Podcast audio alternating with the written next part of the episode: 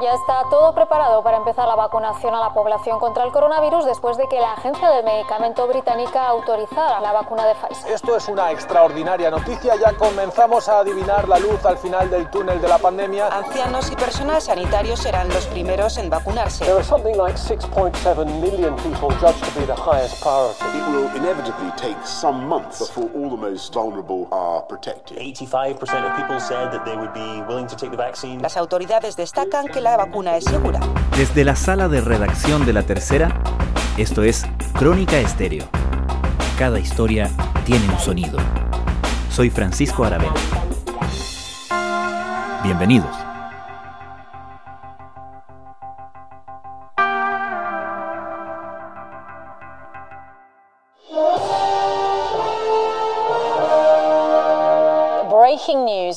Biggest vaccine campaign in NHS history. It's kicked off this morning. We had the first woman in the world to get the Pfizer BioNTech vaccine, 90 year old grandmother Margaret Keenan. There she there is. she is with her thumbs up. Ayer, martes 8 de diciembre, la guerra contra la pandemia que alteró el rumbo de todo el planeta durante este año registró un hito.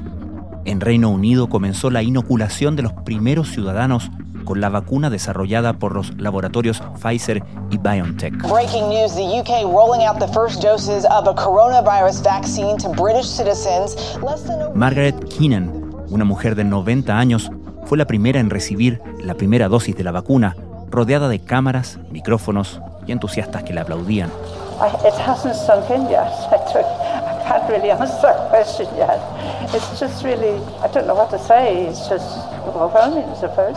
Un proceso históricamente rápido pero que tomará tiempo. Los primeros en ser vacunados serán la población de riesgo, adultos mayores y personal de salud, y eso tomará tiempo. Se calcula que solo esa población prioritaria comprende a unos 6,7 millones de personas. Deben administrarse dos dosis, con tres semanas de separación entre una y otra. De las 14 millones de dosis compradas inicialmente por el gobierno británico, ayer solo se encontraban disponibles 8.000. En Bélgica, el laboratorio trabaja a toda máquina para surtir la demanda, pero el transporte, cautelando la cadena de frío, es un tremendo desafío logístico. Mientras el resto del mundo observa con asombro e impaciencia, el gobierno británico celebra el logro, pero advierte a la población que aún queda un invierno por superar y que no se deben relajar las medidas. Y el equipo negociador del Brexit quema sus últimos cartuchos en Bruselas para lograr sellar un acuerdo antes del 31 de diciembre, un asunto que podría volver a instalar la preocupación en el ánimo de los británicos. ¿Qué efectos ha tenido en Reino Unido la noticia del inicio de la vacunación?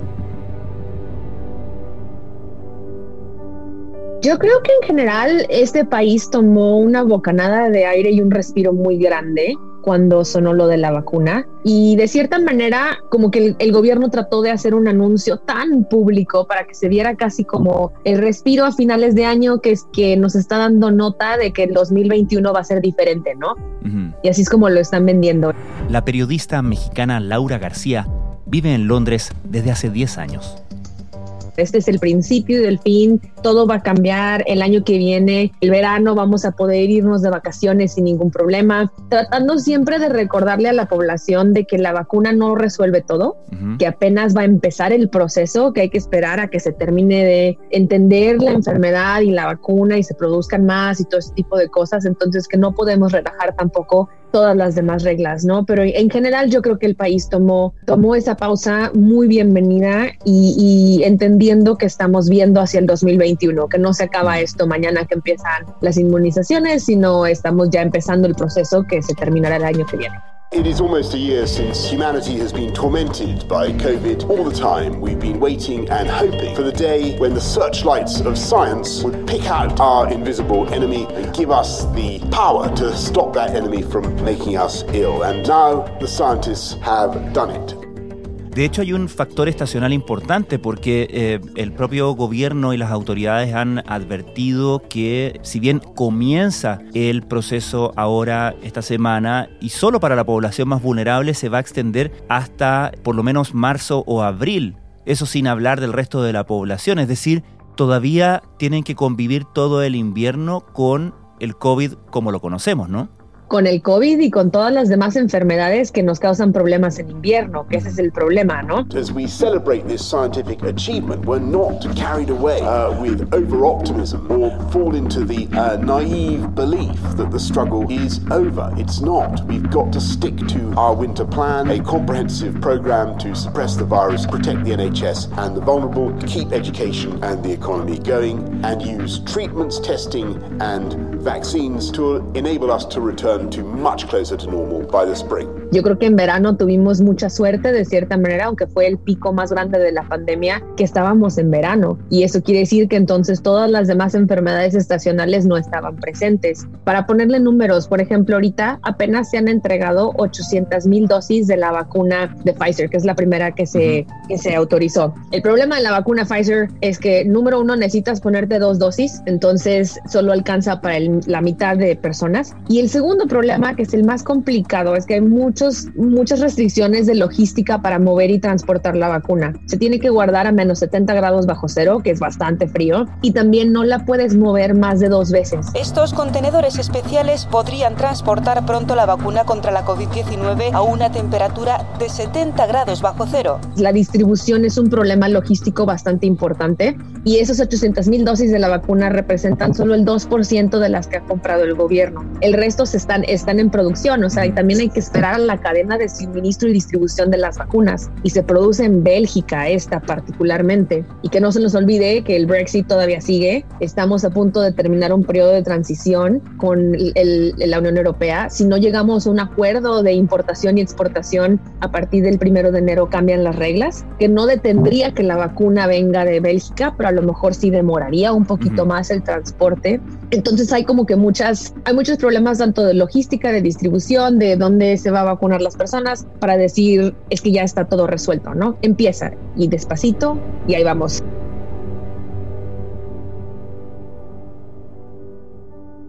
Es interesante el punto del Brexit. ¿Crees tú que ese timing haya estado presente a la hora de autorizar ahora en diciembre el uso y el inicio del proceso de vacunación, considerando que el 31 de diciembre termina el periodo de transición de la salida de Reino Unido de la Unión Europea?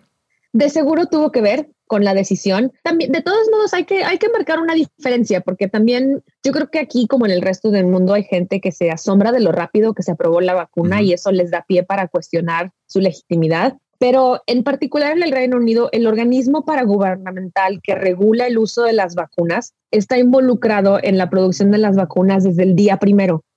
Entonces, en el momento en el que hay resultados positivos, pueden aprobar el uso de la vacuna mucho más rápido. En Estados Unidos, por ejemplo, el mismo organismo entra al final las farmacéuticas desarrollan la vacuna ellas solitas y luego le presentan sus datos que ellos tienen que reanalizar para ver si entonces aprueban la vacuna. Entonces, de cierta manera, por eso también aquí se pudo probar de manera más rápida. There is barely any time left. There is an acknowledgement in Whitehall that there may be no deal. Four and a half years on from the referendum, we are now approaching the end game. De seguro el Brexit tuvo que ver. Estoy segura que también el gobierno lo estaba pensando como con el peso político de darle a la gente algo antes de la Navidad, de poder decir, bueno, empezamos, empezamos el año mal, pero lo vamos a terminar con esperanza, ¿no? Y aunque fuera solo el 2% de las dosis, de poder hacer público las acciones del gobierno de que, bueno, mira, estamos haciendo algo y todo esto va a cambiar y marcamos pauta diferente para el año que viene. Pero, pero también estoy súper segura que el Brexit tuvo que ver. The Prime Minister on the phone last night trying to see if a Brexit trade deal is possible. He was talking to Ursula von der Leyen, the President of the European Commission. Big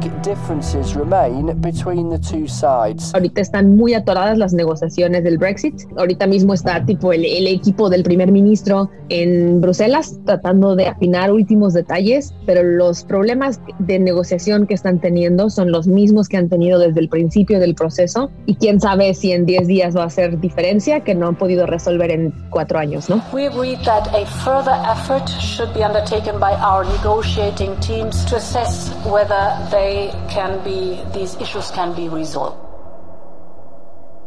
¿Y cuán presente crees tú que está en la población el temor de las consecuencias de este no acuerdo a la hora de llegar el 31 de diciembre, de ejecutar efectivamente el Brexit en medio de eh, la incertidumbre tanto sanitaria como principalmente económica y la crisis que ha generado el eh, COVID-19? Yo creo que en cuanto a la población en general, estamos todos distraídos con la pandemia y con las navidades.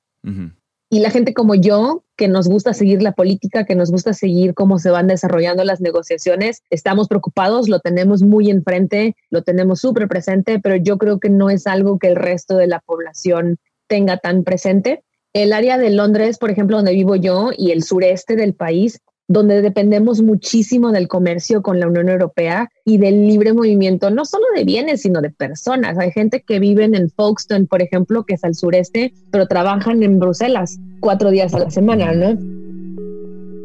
Yo creo que esta región del país tiene eso un poquito más presente, pero hay que acordarnos que este país está dividido en cuatro naciones, entonces Gales tiene sus propios problemas, ahorita son el foco de la infección más fuerte, Escocia tiene sus propios problemas porque también están lidiando con tintes nacionalistas y separatistas y de que si quieren votar otra vez por su independencia. El norte de Irlanda yo creo que tiene más presente el Brexit por su relación con la República de Irlanda y la frontera que comparten, pero en general la conversación es sobre el COVID, sobre la Navidad y sobre qué libertades a lo mejor vamos a poder tener el año próximo. Pero el Brexit es un problema y puede ser un problema muy, muy fuerte. All four nations of the United Kingdom are trying to agree on a common approach to the Christmas period and the restrictions that might be needed during that time. En este contexto, esta noticia de la vacuna y la acción en torno a eso ¿Tenemos mediciones que nos digan si ha tenido algún impacto en términos de la imagen del gobierno y de Boris Johnson? Qué buena pregunta. Fíjate que yo no he visto encuestas oficiales, pero seguro las va a ver en las próximas semanas. Siempre hay encuestas a finales de año para medir como el ánimo de la gente. Lo que sí hemos visto es que los mercados han reaccionado de manera positiva, tanto a la certidumbre de una vacuna como a hace una semana parecía que las negociaciones del Brexit iban mejor, entonces reaccionaron a eso este, se han caído en los últimos días, entonces ahora los mercados han reaccionado un poquito en contra, pero lo que sí da certeza es saber que la vacuna, ah, ya está aquí, ve que no es la única, entonces que va a haber otras, por ejemplo, la vacuna de Oxford y AstraZeneca no se tiene que transportar a menos 70 grados bajo cero, la puedes tener en un refrigerador cualquiera y va a poder ser distribuida de manera mucho más sencilla. Yo creo que eso le da mucha confianza a los negocios y a los mercados, pero igual cautelosos, ¿no? Porque sabemos que estamos hablando de mejora de aquí a seis meses, no estamos hablando de un par de semanas. This feels like the beginning of the end, but of course it's a marathon, not a sprint, and it will take many months for us to vaccinate everybody who needs vaccination. Otra de las preocupaciones que está instalada, entiendo, no solamente en Reino Unido, sino que en todo el mundo, pero siendo Reino Unido el primer lugar que está empezando o va a empezar a, inocular a su población, es la resistencia, primero de la, del público en general que tenga dudas razonables por lo apurado del proceso en relación a otros procesos de certificación de vacunas, y luego de los movimientos antivacunas que ya han comenzado a levantar dudas y a levantar reparos y a un poco llamar incluso derechamente a no vacunarse. ¿Cómo percibes esa situación en Reino Unido?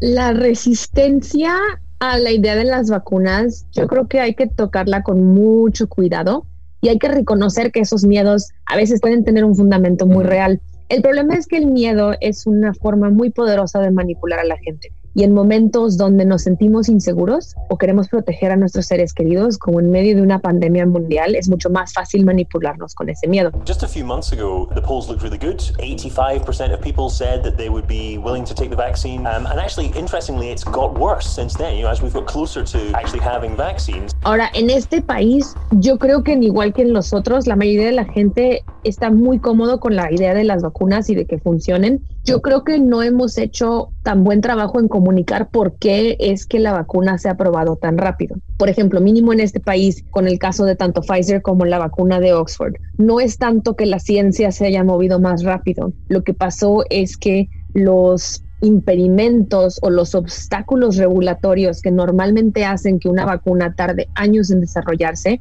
todos los quitaron al mismo tiempo. Por ejemplo, es súper caro desarrollar vacunas, súper caro. Entonces, Hay veces que las farmacéuticas se toman años en gastar ese dinero de poquitos en vez de de un jalón. La diferencia ahora es que el gobierno les garantizó mucho dinero para el desarrollo de la vacuna porque entienden que es un problema de salud. Para empezar, el dinero que normalmente se tardarían años en juntar lo tuvieron de un jalón. Perdón, y hay que introducir ahí el tema de que además compraron y muchos gobiernos, eh, incluido acá el nuestro en Chile, dosis y millones de dosis antes de que la vacuna estuviera lista. Y eso tampoco ocurre en el desarrollo de una vacuna normal. Exacto. Entonces lo que estás haciendo es, no es que la ciencia vaya más rápido, otra vez les estás permitiendo moverse. Mm a la velocidad que a lo mejor ellos quisieran moverse con otros medicamentos, ¿no? This feels like the beginning of the end, but of course it's a marathon, not a sprint, and it will take many months for us to vaccinate everybody who needs vaccination. La otra cosa que también cambió o que fue diferente en el desarrollo de esta vacuna es que para probar la eficacia de una vacuna necesitas que el virus esté súper prevalente en la población, ¿no? Para poder probarla. Inoculas a alguien, lo mandas al mercado a que haga su vida por dos semanas y luego checas qué les pasó. Pero si no se exponen al virus, no puede puedes probar la vacuna de manera eficaz y tienes que esperarte más tiempo y desarrollar otro tipo de pruebas. ¿Qué es lo que pasó, por ejemplo, cuando estaban desarrollando la vacuna del ébola? al momento en el que ya tuvieron una vacuna que podían probar, habían controlado el problema de salud público tan eficazmente que de hecho no podían probar si funcionaba la vacuna porque ya no había tanta gente con ébola. Y en este caso, como estamos hablando de una pandemia mundial tan contagiosa, no tuvieron ese problema. En el momento en el que tenían algún medicamento que probar, inocularon a la gente y, hay que acordarnos que los, las vacunas llevan en desarrollo siete, ocho meses, o sea, no son dos meses, ¿no? Y mandaron a la gente a hacer sus vidas y pudieron probar la eficacia de las vacunas. Y esas dos cosas que parecen muy sencillas, la verdad cambian muchísimo el proceso. Y yo creo que nos falta comunicar eso mejor y que la gente entienda eso para que no tengamos miedo. No es que no es que están aprobando cosas antes de lo necesario, sino simplemente las particularidades de este año y de esta pandemia removieron muchos de los obstáculos contra los cuales se tienen que dar de topes los científicos normalmente para este tipo de cosas, ¿no? Y que había un interés político muy claro en encontrar una solución a este problema porque tiene repercusiones económicas súper grandes, ¿no? Esta vacuna ha sido elegida porque ha superado pruebas estrictas. Todos pueden estar absolutamente seguros de que no se han omitido procedimientos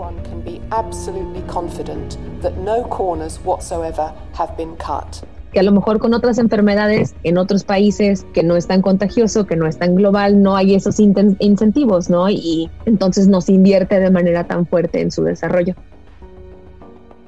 Quería preguntarte, Laura, un poco también para relacionarlo con lo que está pasando en nuestro país en términos estacionales. Ustedes ya han tenido la experiencia de pasar un invierno muy duro relacionado al COVID, luego el verano, y luego volver al invierno y volver con esta segunda ola. Eh, nosotros estamos en el inicio del verano acá y las autoridades han sido bastante claras en advertir a la población y bueno, y estamos viendo los números que eh, están subiendo incluso en verano. Esta fluctuación entre el cansancio y la fatiga por las medidas restrictivas, por eh, todo lo que implica moverse en una sociedad y en una ciudad con COVID, refleja sus fluctuaciones también en la efectividad de las medidas y la obediencia a esas medidas. ¿Cómo has visto esa fluctuación ya empezando nuevamente el invierno en Inglaterra y con esta noticia de la vacuna llegando ahora en diciembre? Oh, es que le estás pegando al clavo justo en la cabeza, porque el problema de la comunicación pública sobre las reglas en este país, la verdad,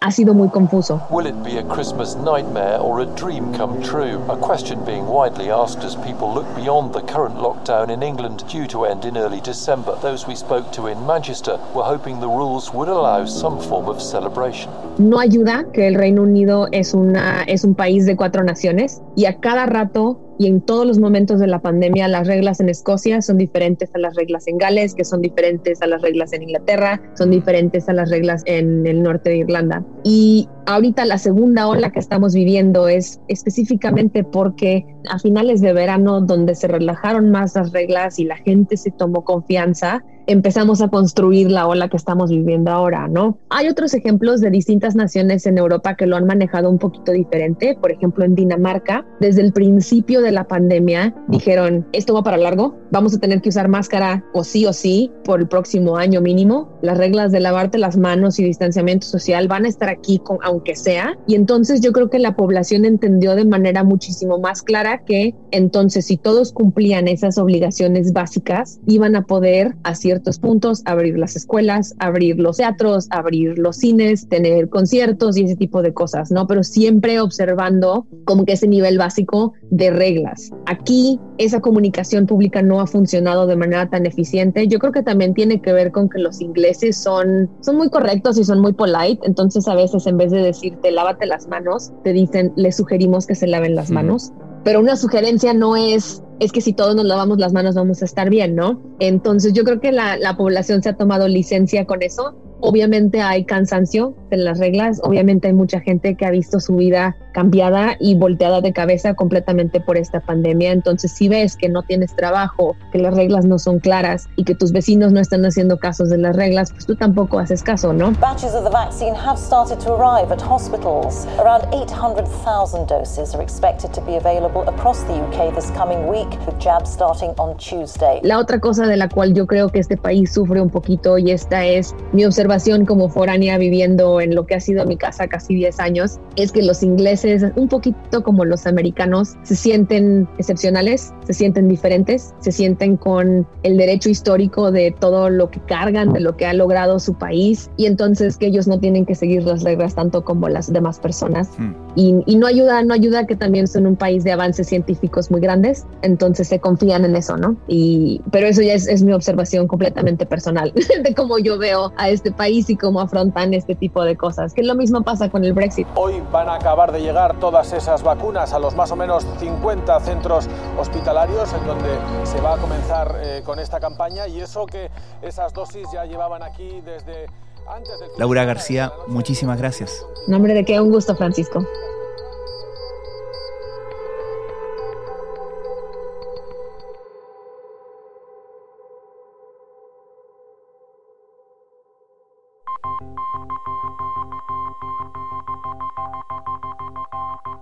Crónica Estéreo es un podcast de La Tercera.